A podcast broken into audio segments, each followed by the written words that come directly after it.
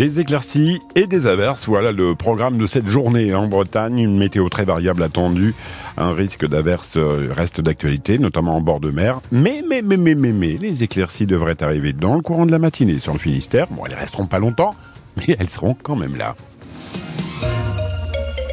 Dans l'actualité de ce samedi, Dylan Jaffrelot, deux élevages de porcs condamnés à une interdiction de détenir un animal pendant un an. Oui, ils ont été reconnus coupables de maltraitance animale hier par le tribunal de Brest. Ces exploitations de Dirinon et Irvillac, qui appartiennent aux mêmes gérants, ont été attaquées par l'association de défense des animaux L214 en 2019. Nicolas Olivier, les preuves apportées par l'assaut de défense des animaux ont été corroborées par les enquêteurs détruits avec des plaies nécrosées et des escarres, des animaux privés de soins, serrés dans des cages, dans l'obscurité et sans accès permanent à l'eau. Ce sont quelques-unes des constatations effectuées par les gendarmes et par les services vétérinaires dans ces deux élevages qui pouvaient abriter jusqu'à 18 000 porcs.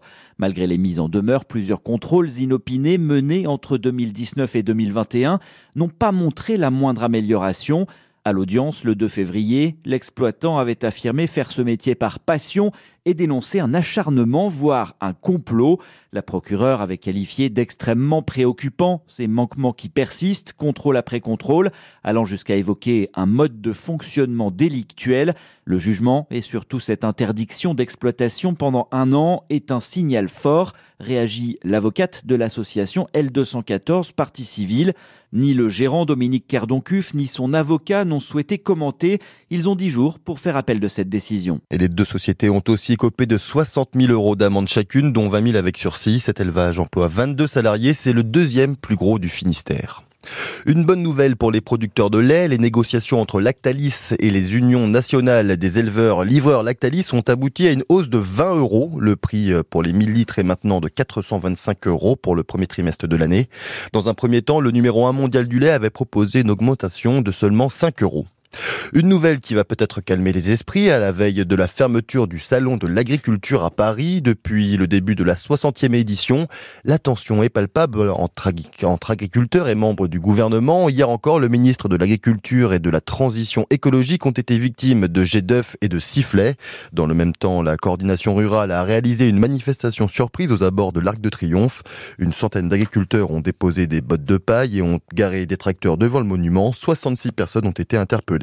Le Finistère, désormais département test pour la réforme du RSA. Ils sont 47 en tout à essayer le revenu de solidarité actif conditionné à 15 heures de travail par semaine. L'expérience débutée fin 2022 porte ses fruits. Selon le gouvernement, 40% des allocataires accompagnés ont ensuite trouvé un emploi.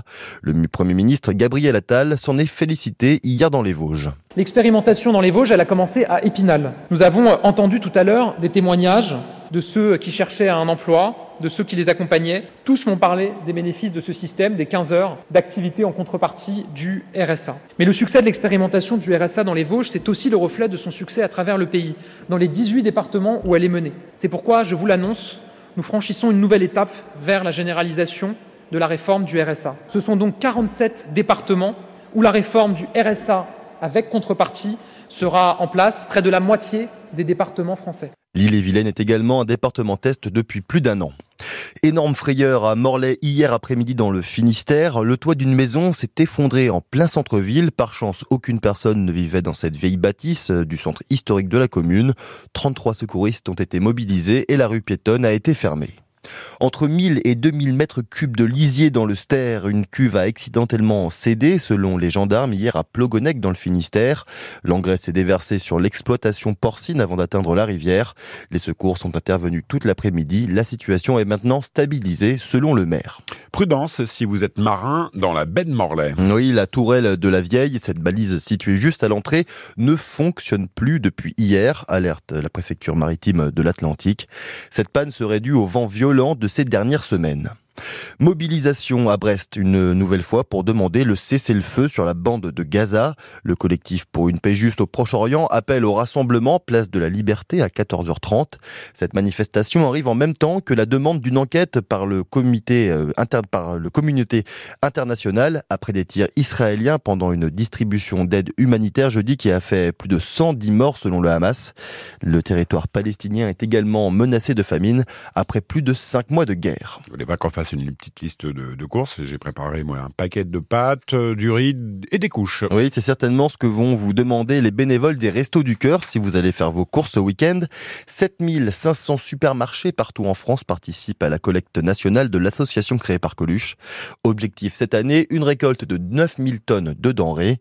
Pour lancer cette opération, TF1 et France Bleu ont diffusé hier le concert des Enfoirés. Vous pouvez le réécouter sur francebleu.fr.